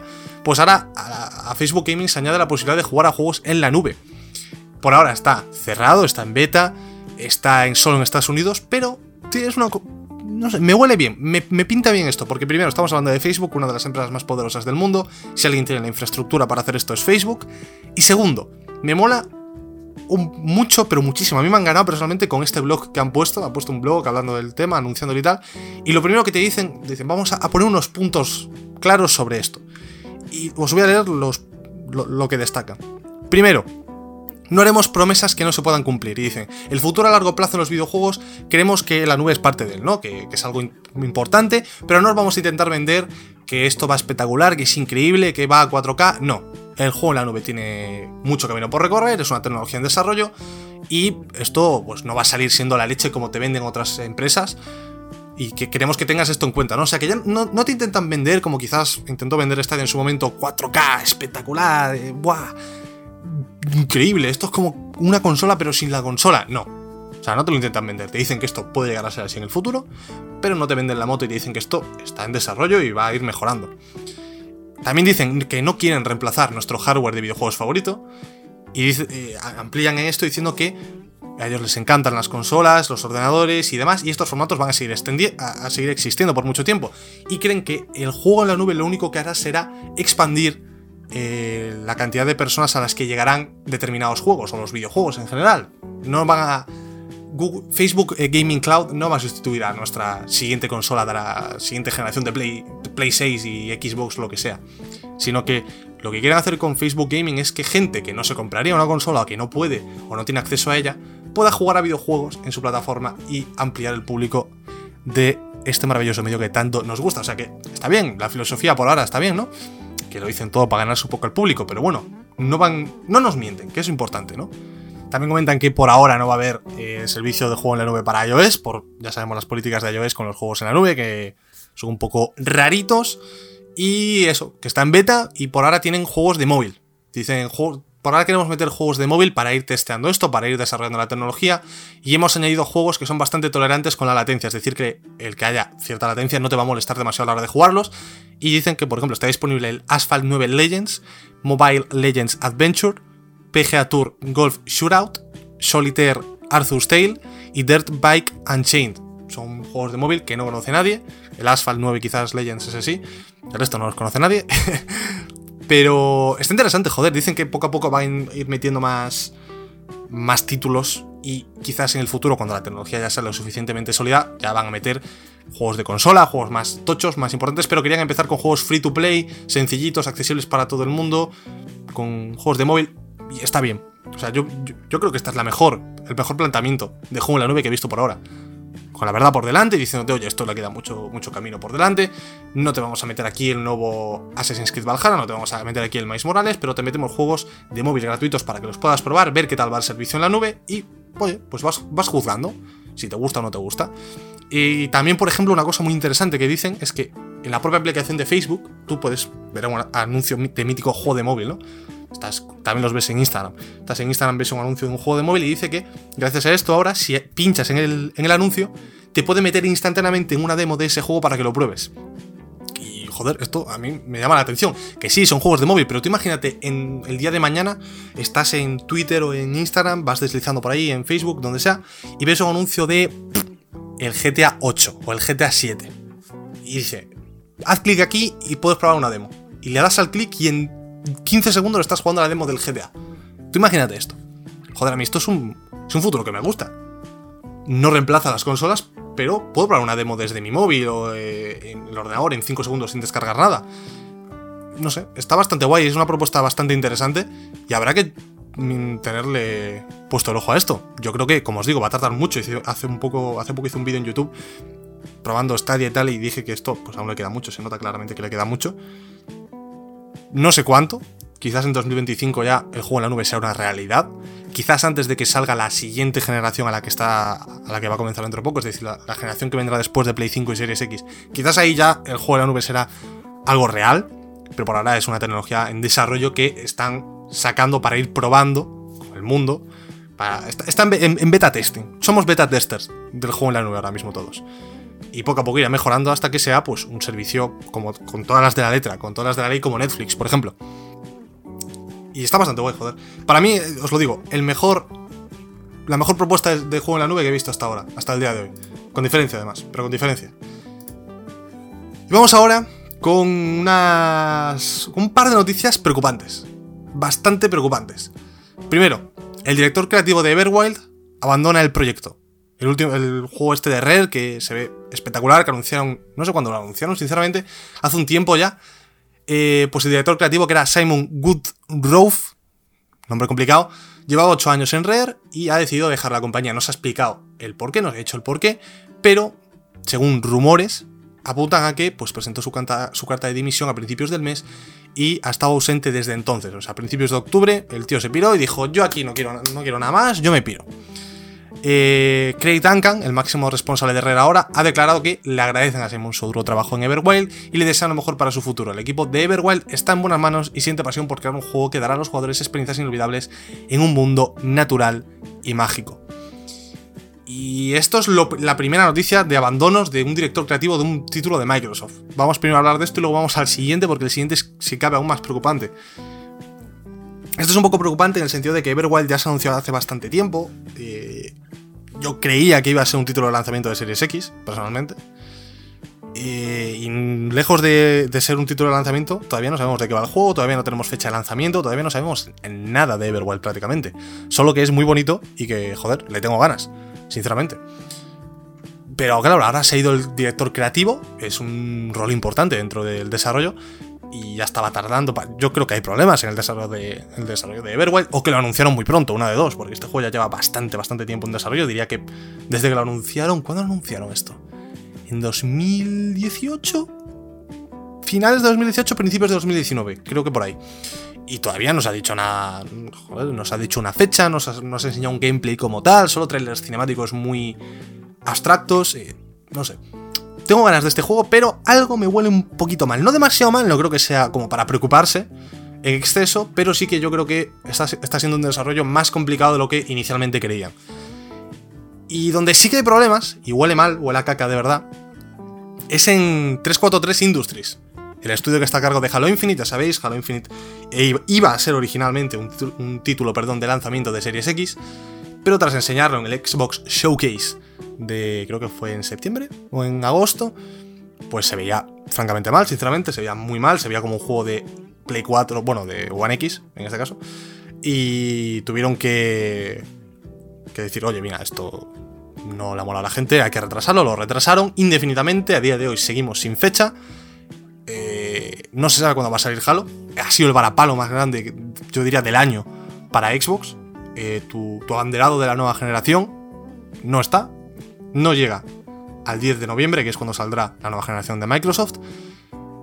Y no solo eso, sino que no sabes cuándo va a llegar. No es que vaya a llegar en diciembre o en enero o en febrero del año que viene. Es que igual llega en noviembre, pero del año que viene. ¿Sabes? Llegamos a este punto. En plan, tómate todo el tiempo que necesites. Eh, para, que salga bien el juego. Lo, primero que queremos aquí es que, bueno, ya, se pierde la ventana de lanzamiento de, de Series X, entonces ya da igual cuando salga. Que salga bien, cuando esté y punto. Pero ya sabemos que esta es la historia, que ha habido problemas con el desarrollo, que el juego se veía un poco de aquella manera, han tenido que redirigir el desarrollo y alargarlo, retrasando el juego. Una decisión muy complicada, retrasar tu, único título exclusivo al lanzamiento, ¿no? Pero a todo esto se le añade ahora que Chris Lee, el jefe del estudio de 343 Industries y director de Halo Infinite, ha abandonado el proyecto. Ya no está trabajando en Halo Infinite, aunque sí que sigue en 343 Industries, si no me equivoco. Juraría que sí. simplemente ha dejado de trabajar en, Halo Infinite. Sigue, siendo un empleado de Microsoft, esto seguro. lo que no sé es si sigue dentro de 343 Industries o simplemente. O ha salido también de, 343, no lo sé. Este, no, lo especifican concretamente, pero sí que dicen que sigue siendo un empleado de Microsoft. O sea, que seguirá trabajando en algún otro proyecto de Microsoft. Pero esto sí que es preocupante, joder. El o sea, el jefe de la desarrolladora que está haciendo Halo Infinite y el director de Halo Infinite abandona el proyecto, se, baja del barco. Y es un juego que necesita precisamente de bastante dirección ahora mismo. No sé hasta qué punto está en el desarrollo hecho Halo Infinite. Igual solo necesita retoques gráficos, implementar el, ray tracing, mejorar la iluminación en general, que cuando lo enseñaron era como una iluminación bastante plana, bastante fea. Eh, igual solo necesitar mejoras gráficas. Y esto, para esto no, necesitas un director creativo. Por lo tanto, el tío ha dicho: Mira, pues ya no me necesitáis aquí, yo me voy y me pongo a hacer otras cosas. Igual no es para. No es tan preocupante como parece. Pero, con el historial que tiene este Halo Infinite, a mí personalmente me preocupa cuanto menos un buen pico, la verdad. Me preocupa bastante quiero ser positivo, yo quiero ser positivo porque ya ha sido suficiente el grande el varapalo de Halo Infinite retrasándose y no llegando al lanzamiento de la nueva generación como para que ahora tengan aún más problemas. Yo quiero ser positivo y pensar que se ha ido del desarrollo porque ya no lo necesitaban y, y se pone a hacer otras cosas. En vez de estar ahí mirando para, el aire, pues se pone a hacer otras cosas y deja que los demás sigan haciendo su trabajo. Quiero pensar eso, realmente, y no irme al lado más negativo y pensar que hay problemas reales en el, juego, eh, o problemas incluso de química dentro del estudio, y el tío ha dicho, mira, yo me voy que os den por culo. No quiero pensar eso, pero bueno, definitivamente es una posibilidad. O sea, mm, no sé. Es, es que este tío llevaba en 343 desde 2008, ojo, ¿eh? No es que sea un novatillo que llevaba desde... Llevaba desde 2008 trabajando en la serie de Halo y, desde 2016 era el jefe de 343. O sea, este tío es un tío importante, no es un don nadie que haya dicho, mira, yo me voy. Este tío es un tío, joder, que tenía peso dentro de, de la desarrolladora y dentro del, del propio, de la propia franquicia, ¿no? no solo de Halo Infinite, sino de la propia franquicia de Halo en sí. Lleva trabajando en Halo desde 2008, 12 años, que ahí es nada. Así que habrá que, habrá que seguir viendo qué, qué pasa con el Halo Infinite. A mí, francamente, me huele regular. Me huele regular. Ojalá, tras este retraso, salga, lo vuelvan a enseñar y sea un pepinazo increíble. Ojalá, de verdad. Porque tengo ganas. Tengo ganas de jugar a Halo. Tengo ganas de tener mi Series X y decir, hostia, el Halo a tope. Pero me da miedo. Me da mucho miedo este juego. Y antes de ir al plato fuerte que es el de Cyberpunk, vamos a hablar de Square Enix y de su Final Fantasy XVI porque hace un dos días o así, más o menos, sacaron una, web de Final Fantasy en la que pues, nos contaban un poco más de la historia de este, esta siguiente entrega de la saga de Final Fantasy, el lore, los personajes, la ambientación. Eh, si podéis mirar la web en sí, porque tiene bastantes concept arts que son muy bonitos, sinceramente, te, da una sensación de, joder, este juego tiene, tiene un aura guay a, su alrededor, tiene un aura que, que me mola, personalmente. No sabría describírtela, pero cuando yo veo esta web de Final Fantasy XVI, el concept art, eh, las ilustraciones, el mundo, los personajes, me gusta lo que veo. O sea, me da, me da sensación de confianza respecto a este juego. Ya sabéis que va a ser exclusivo de consola temporal, en teoría, en un principio, y saldrá en 2021 para Play 5. Y básicamente os voy a leer ahora un poco de, las descripción, de la descripción del mundo, de los personajes y demás para bueno, por si os interesa. Y, ya está, porque tampoco hay mucho más que opinar, pero me parece interesante comentarlo y leerlo aquí en el podcast, todos juntos. Vamos con el mundo, que se llama Baristea, el mundo en el que está ambientado, y está bendecido con montañas repletas de Mother Crystals, unos cristales salpicados de éter que permiten funcionar a los diferentes reinos que, eso sí, están en constante guerra por este recurso. En el momento del juego ¿Cómo? En el momento del juego se vislumbra el fin de una paz transitoria debido a la presión que ejerce el paso de la plaga. Esto no lo entiendo mucho, pero bueno, supongo que será cuando lo juguemos el juego, evidentemente lo, entenderemos un poco más. Nuestro protagonista, el que se veía en el tráiler que enseñaron en el PlayStation Showcase, es Clive Rosfield, encargado de la defensa de su hermano pequeño Joshua, que alberga en su interior un Akon, eh, que es como las invocaciones en Final Fantasy XVI, pues se llaman Akon. en el caso de su hermano eh, Joshua tiene un icon de fuego, el Fénix. Solo los dominantes como Joshua son capaces de dominar su poder, valga la redundancia. Y luego se nos presenta un tercer personaje que se llama Jill Warwick. Eh, es una chica que se ha criado junto a los dos hermanos desde pequeña, aunque en realidad fue obligada a vivir con ellos para mantener la paz entre el Gran Ducado de Rosaria, al que pertenecen ambos hermanos, y las tierras del norte donde ella nació. Esto es lo que. los detalles así a grandes rasgos que se han comentado sobre Final Fantasy XVI. Aparte de esto, se han enseñado imágenes de concept arts de estos tres personajes. También concept arts de este reino de. o tierra de Baristea. Que es donde se ambienta el juego. Así que lo que os digo, lo podéis ver en la web, que es súper bonita. Además está en español la web, no tenéis ningún problema para verlo. Eh, la web es finalfantasyxvi.com. O sea, la encontráis fácilmente.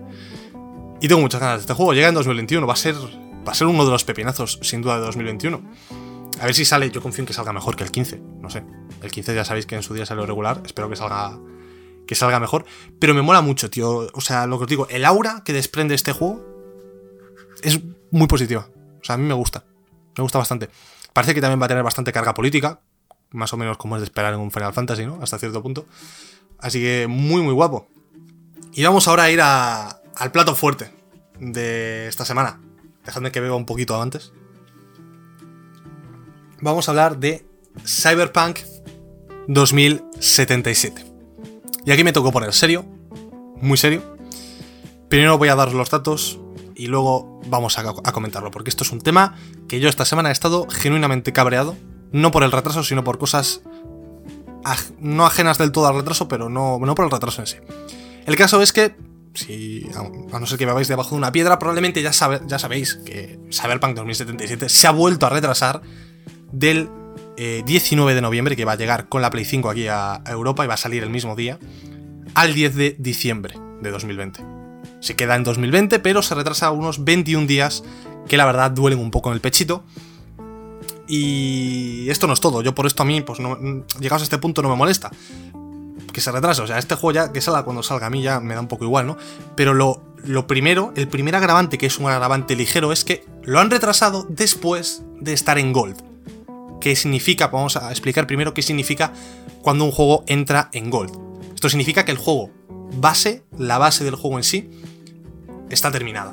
El juego ya está listo, entre comillas, ahora matizaré esto, y se lleva a verificar, a, no, me acuerdo, bueno, a, que lo revisen, que vean el PEGI y todo esto, que lo vayan verificando, está todo bien, perfecto, y si te dan el visto bueno, no me sale la palabra exacta de cómo se llamaba este proceso.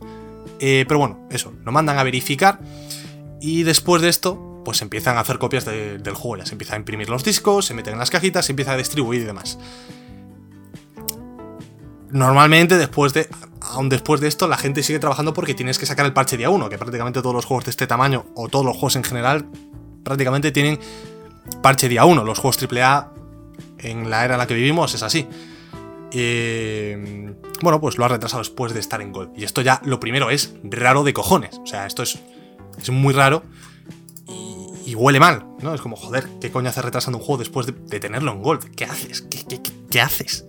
Y básicamente el motivo del retraso, según lo que, bueno, un comunicado que soltaron en Twitter, en la mítica imagen esta amarilla en la que se poner, que ponen cada vez que retrasan el juego, porque este juego ya se ha retrasado cuatro puñeteras veces, es, lamentable. Pero bueno, se ha retrasado cuatro veces ya este juego, bueno, realmente tres, pero ha tenido cuatro fechas de lanzamiento. Y comentaban que, bueno, está siendo bastante complicado para ellos ver qué tal va el juego, comprobar que va todo bien en todas las plataformas que sale, porque recordemos, este juego sale en nueve plataformas, os las voy a enumerar. Xbox One, Xbox One X, Series S y Series X, Play 4 y Play 4 Pro, Play 5, PC y Stadia. Son nueve, plataformas y dicen que, joder, esto es complicado. Ver que el juego, bueno, hacer beta testing, básicamente, ver que todo está bien, que no hay bugs, que va bien de rendimiento, es complicado. Y aunque el juego esté gold, pues claro, ahora, tienen que ver que va bien de rendimiento en todas las plataformas, sacar parches para cada plataforma para mejorar el rendimiento y, arreglar los bugs que haya. Básicamente lo han retrasado porque tienen que ponerse a trabajar en el parche de, día cero, como lo llaman ellos. Bueno, día 1 normalmente se llama este parche. Y tienen que trabajar en él, arreglar los bugs, mejorar rendimiento y todo esto. Y bueno, hasta, este, hasta, hasta cierto punto esto es lo normal, ¿no? Y esto lo hacen todos los juegos y no se retrasan. Yo no, es que nunca he escuchado en mi vida que un juego se retrasase porque no les daba tiempo a hacer el parche de día 1. Es que es demencial. Pero luego también se dijo, en una llamada de inversores, que el motivo más bien, que yo creo que es el motivo real por el cual se ha retrasado, es que les estaba costando optimizar el juego para... Bueno, les estaba costando, no, les daba tiempo a optimizar el juego para Play 4 y Xbox One, las versiones base de las consolas de anterior generación que salieron en 2013, recordemos, son consolas bastante antiguas, que ya les cuesta eh, correr este juego, evidentemente, yo no me explico, de hecho, cómo pueden correrlo. Eh, es que no sé, ¿qué, va a ir el, juego este, el Cyberpunk en la Play 4 base y en la One base? ¿Qué va a ir a 720 de 30 FPS o 60 como mucho, no sé. Va a estar bastante complicado la optimización en estas plataformas y yo entiendo que les esté costando optimizarlo. Y este básicamente es el motivo del retraso. Eh, se junta el parche de día 1 con la optimización para Play 4 y eh, One, que se ve que evidentemente van justas y les está costando correr el juego bien ahí. Y han dicho también que la versión, la versión de PC está lista y las de Next Gen prácticamente también. O sea que el retraso viene, yo creo que sobre todo por las versiones de, de consolas de anterior generación, las bases sobre todo. La Play 4 Pro y la One X no creo que tengan mucho problema, pero la, Play 4 base y la One base sí. Entonces el retraso viene por aquí, ¿no? Estos son los datos del retraso de Cyberpunk 2077. Y hasta cierto punto yo aquí, mira, mira, pues te digo, yo qué sé, eh, ok, ¿vale? Tomaros el tiempo que necesitéis, porque yo sé que esta gente tiene realmente pasión por, por lo que hacen y, quieren sacar el juego bien, no quieren que fracase, quieren que, que viva las expectativas, ¿no? No quieren que una persona que lleva esperando Cyberpunk desde 2013 llegue el día, lo juegue en su Play 4 base, quizás habrá gente que lo juegue en la Play 4 base, en la One base, bueno, quizás es hora de actualizar la consola, pero habrá gente que lo juegue ahí. Y no quieren que tengan una mala experiencia, ¿no? Porque no, no olvidemos que este juego se anunció en 2013, se anunció hace 7 años. Se anunció cuando salió la nueva generación. Que este fue, yo creo, el mayor error de Cyberpunk. Anunciarlo a 7 años antes de su lanzamiento muy, muy precoz ese, anuncio y que luego te ha llevado a una presión constante por parte del público diciendo, oye, ¿cómo va este juego? A ver qué pasa con esto, a ver, esto no llega, esto no llega, esto no llega. Estamos en 2016 y la gente ya dice, uy, ¿qué es esto? 2017, 2018, 2019, ¿dónde está Cyberpunk? Y no daba salido, finalmente va a salir en 2020, pero el problema es esto, anunciar los juegos tan pronto, tío, o sea, no, no puedes. Yo creo que es un error anunciar cualquier juego, ¿eh? no solo este, cualquier juego que, va, que a. Eh, ¿cómo, ¿Cómo lo explico? O sea, es un error anunciar un juego en 2015 que va a salir más tarde de 2017. Esto es lo que yo opino. No puedes anunciar un juego que va a salir a tres años vista. Me parece excesivo. Como mucho, como muchísimo, y no me gusta ya, dos años. Yo creo que el sweet spot es un año y medio. Es decir, yo te anuncio este juego y te digo que va a salir un año y medio. Esto yo creo que es lo ideal. Pero no puedes anunciar un juego que, que, va a salir dentro de siete años. Que, a ver, me estoy trabando porque estoy pensando, claro, en 2013 ellos no sabrían en qué fecha iba a salir. Igual originalmente ellos tenían pensado que este juego saliese en 2018. Y poco a poco se fue agrandando el desarrollo, se fue complicando, complicando y se fue a 2020, ¿no? Puede ser. Puede ser. Pero la cosa es que no puedes anunciar un juego sin tener claro más o menos las, las fechas de lanzamiento. Y esto es, yo creo que es el mayor problema de, en general de Cyberpunk y de CD Projekt, que no se saben organizar, que la organización dentro de la, de la desarrolladora es lamentable. Sin más lejos, los desarrolladores, los propios desarrolladores, los que están haciendo crunch, que ahora hablaremos del crunch, que eso es la parte más seria, se enteraron otra vez del retraso a la vez que nosotros por un correo que les llegó a la vez que, salió la, nota en Twitter. O sea, lo, comunicaron en Twitter y 10 minutos antes se lo dijeron a los desarrolladores. Y esto ha pasado no solo una vez, sino las tres que se ha retrasado el juego. Siempre se han enterado a la vez que nosotros, y esto es grave. Gente que está trabajando en el juego se entera a la vez que el público de que se retrasa el juego en el que están trabajando. Es como, eh, vamos a ver. Que aquí, aquí hay algo que estáis haciendo mal, claramente. Y aparte de eso, también la organización mal. ¿Por qué? Anuncias un juego en 2013 y no sale hasta 2020. ¿Y qué haces anunciándolo en 2013? No lo anuncies en 2013. Es que no, no, porque lo que vas a hacer es. Además, con el tráiler, que, era espectacular. O sea, ¿cómo, ¿cómo no te vas a hypear con el tráiler con el que lo anunciaron? Si queréis buscar Cyberpunk 2077 E3 2012, 2013, vais a flipar con ese tráiler, es la leche. Eh, aunque sea CGI, pero es la leche. No puedes anunciar un juego en 2013 porque lo, que hacen nada más anunciarlo es que la gente ya conoce la existencia de este título. La gente ya empieza a tener cierto grado de hype por este título. Y si el título no sale, que no sale, no se sabe nada de él, la gente empieza a impacientarse. Y esta presión mediática va creciendo poco a poco, cada año más, cada año más, cada año más. Y esta presión la sienten los desarrolladores, que están sometidos a una gran presión. Si no anuncias el juego, los desarrolladores no tendrían tanta presión, porque dirían, bueno, pues no hay nadie esperando este juego este juego no lo conoce nadie, vamos a trabajar tranquilos en él, cuando esté, lo anunciamos y ahí ya, showtime, ¿no? No sé, está muy mal, muy mal. Y luego también el problema, el mayor problema, vamos a saltar al mayor problema, es, que creo que me estoy explicando como el putísimo culo. Tengo un vídeo en YouTube de 17 minutos que me explico bastante mejor, la verdad. Pero es que tengo tantas ideas mezcladas con esto, tío, que me cuesta explicarme a veces. Y hoy me está costando, particularmente, explicarme. Eh, el tema, vamos a lo que me cabreó de verdad, ¿vale? El crunch. Porque después de este retraso, la gente dijo, bueno, si se retrasa pero por lo menos hacen un poquito menos de crunch, pues oye, eh, bienvenido sea. Y Jason Ryder, que ya sabéis que está, bueno, es una, de las personas dentro de la industria que lucha más activamente contra el crunch, que tiene fuentes dentro de las propias desarrolladoras que, les, le, filtran información y le dicen, oye, aquí hay crunch, estamos sufriendo crunch, y él lo hace, hace, lo hace público lo hace, hace que la gente sepa esto. Es una injusticia realmente que hay que denunciar, ¿no? Eh, pues ha puso un tweet poco después del, retraso diciendo que eh, un desarrollador de CD Projekt Red le había dicho que en estas últimas semanas están haciendo jornadas de 100 horas laborales. 100 horas a la semana. Esto, de primeras, si no haces el cálculo, no puede sonar tan brutal como va a sonar ahora. Divide 100 horas a la semana entre 6 días, que es los días que supuestamente trabajan, de lunes a sábado.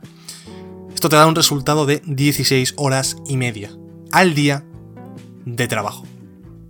O sea, los desarrolladores de Cyberpunk 2077 en CD Projekt Red están trabajando 16 horas y media cada día de la semana, con un solo día de descanso, que son los domingos, para sacar este juego al mercado. Y lo llevan haciendo durante mucho, mucho tiempo. Es difícil saber cuántas horas hacen todas las semanas, es decir, igual ahora están haciendo 100 horas, pero hace un año estaban haciendo menos, y el crunch se ha ido intensificando hasta este punto que a mí me parece que está al borde de la esclavitud laboral, me parece que está al borde, eh, muy al borde. Desde luego está mm, el borde de la, de la moralidad, lo ha roto hace tiempo, pero el de legalmente, yo no, sé si es legal trabajar 16 horas y media al día, la verdad, no, tengo ni idea. Pero es que es jodido, es muy jodido. Y, y como lo, decía en YouTube el otro día, a mí me... Esto me... O sea, yo... Eh, cuando se salieron las noticias de Crunch, de Cyberpunk, hace un, un mes más o menos, yo dije, mira, oye, pues trabajar 8 horas al día, 6 días a la semana, que era el crunch que por aquel entonces nos imaginábamos que estaban haciendo, pues no es para tanto, oye, a ver, lo ideal sería que no existiese esto, pero bueno, es lo que hay. Cuando quieres sacar juegos de este tamaño, pues tienes que sacrificar eh, ciertas cosas a veces, ¿no? Que no olvidemos que esta gente está aquí por pasión, o sea, no es que... Es decir, no están haciendo un trabajo que no les gusta, el trabajo que hacen les encanta. Porque si te metes a, a ser desarrollador de videojuegos, te metes porque te gusta, no por el dinero, porque no se gana mucho dinero. Eh, pero claro, hay unos límites de me gusta mucho mi trabajo, me gusta mucho este proyecto, quiero que salga adelante y quiero que tenga éxito, vale, vamos a hacer un día extra a la semana de 8 horas, ok, eso es un sacrificio que puedes llegar a hacer. Pero claro, trabajar 16 horas y media todos los días, bueno, 6 días a la semana, si no son 7, pues claro, esto ya es un problema. Esto ya, por mucho que te guste tu trabajo, por mucho que quieras que el proyecto tenga éxito, hay unos límites y aquí están claramente sobrepasados, ¿no? Y a mí me duele, me duele, me, entristece realmente saber esto, porque joder, me cambia la perspectiva sobre el juego. Es decir, yo no puedo ahora mismo jugar o pensar en Cyberpunk 2077 sin pensar en jornadas de 16 horas y media al día. No puedo. Y, no sé, tío, o sea, es que es muy duro. Yo el otro día me quedé en shock cuando vi este dato de 16 horas al día, cuando hice el cálculo y lo pensé y dije, joder, es que 16 horas al día, tío, me cago en mi puta calavera, me, me quedé loco me quedé casi en shock. Y, pues, tuve varias reflexiones. Me estoy trabajando muchísimo, pero es que me es muy difícil hablar de este tema, sinceramente. Tuve varias reflexiones. La primera que tuve es un poco en un arrebato de, indignación, ¿sí? Es, mira, no me compro este juego. Yo no quiero apoyar al crunch. No lo compro. No, lo pirateo si hace falta para jugarlo. Pero no les voy a dar dinero. No quiero apoyar al crunch. Pero claro, luego lo pensé rápidamente, este pensamiento se fue, porque es como, claro, si no apoyas el crunch, tampoco estás apoyando el trabajo en el que han invertido gran parte de sus vidas estos desarrolladores. Y que evidentemente, a pesar de que estén haciendo crunch, quieren que tenga éxito, porque joder, es su puta vida. De se han tirado siete años trabajando en esto. Es una gran parte de su vida este, este juego. Quieren que tenga éxito a pesar del crunch. Aparte de esto, también los desarrolladores se llevan un 10%, que lo dijeron públicamente, de los ingresos anuales de CD Projekt Red le da un 10%, lo distribuyen entre los, de, entre los devs. O sea que también, si compras el juego, también los apoyas en ese sentido, ¿no? O sea que esto se me fuera, obviamente. Esto es como, no, eh, no. No comprar el juego no va a cambiar nada. Lo que sí va a cambiar algo es denunciarlo, comentarlo. Decir que esto no es justo. Decir que esto. Hacerles saber que esto no puede ser, no puede existir esto. Y que esto nos cabrea. Y que les da mala imagen. De hecho, desde que se anunció esto, las acciones de CD Projekt Red bajaron, si no me equivoco, creo que la última vez que lo vi era un 25%, un 20%. O sea que los inversores también han visto esto y han dicho, uy, cuidado. Eh, bueno, también afecta el retraso, evidentemente, no solo el crunch, pero bueno, eh, si juntas el retraso con la mala publicidad que te da el crunch, al, al final no es algo positivo. O sea,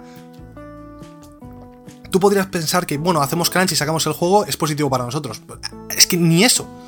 Porque al hacer crunch te das una publicidad negativa pierdes el favor de gran parte del público, los inversores lo ven, los inversores se ponen nerviosos y dicen, mira, yo estoy fuera de aquí, que os den por culo, y no invierten en tu compañía. no te beneficia ni en ese sentido, es que no te beneficia en ninguno de los sentidos que se te puedan pasar por la cabeza. O sea que, ¿para qué lo haces? Lo que te digo, yo entiendo que puedas hacer un crunch de 6 días a la semana, 8 horas. Lo entiendo, pero no me, me niego a que 16 horas y media al día, 6 días a la semana, sea algo concebible. Me niego. Me niego total, absoluta y rotundamente. Y es muy jodido, no sé, es muy jodido, tío. Eh, si queréis ver un, un resumen de todo lo que estoy. En plan, estoy barrenando, estoy yéndome ya por las ramas. Si queréis ver un vídeo mucho más conciso, de mi opinión, tenéis uno en YouTube de 17 minutos. Es que hoy, yo qué sé, estoy yéndome por las ramas, estoy ya desvariando un poco. Pero está, está feo, tío. Está feo lo del el crunch. Es, jodido. Es jodido. También te plantea la pregunta de hasta, hasta qué punto merece la pena hacer estos títulos gigantescos pagando este precio, ¿sabes? No lo sé.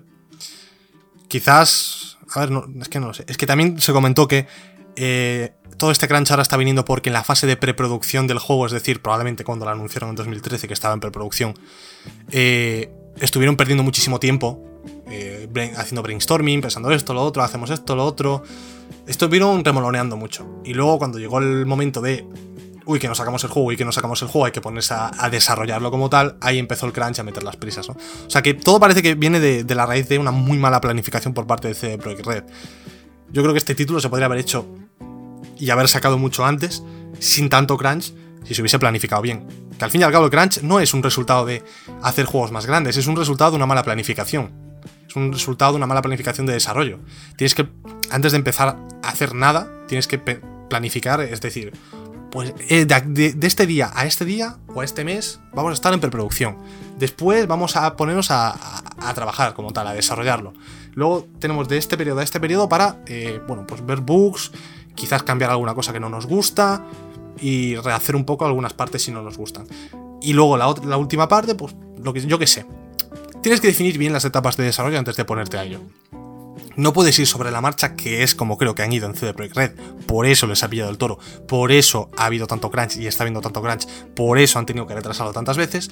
Yo creo que han ido fluyendo con la corriente. Han dicho, vamos a hacer esto y cuando esté está. Y no se puede hacer así.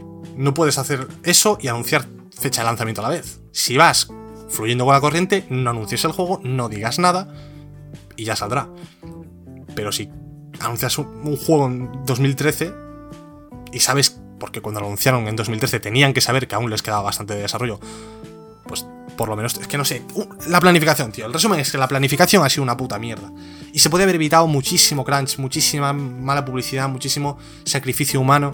Se podía haber evitado se podría haber evitado si se hubiese planificado bien. Y lo mismo en todos los desarrollos que escuchamos que hay crunch. No es solo, esto no es solo exclusivo de Cyberpunk.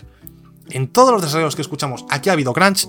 Por ejemplo, The Last of Us, por ejemplo, Red Dead Redemption. Generalmente son un problema de planificación.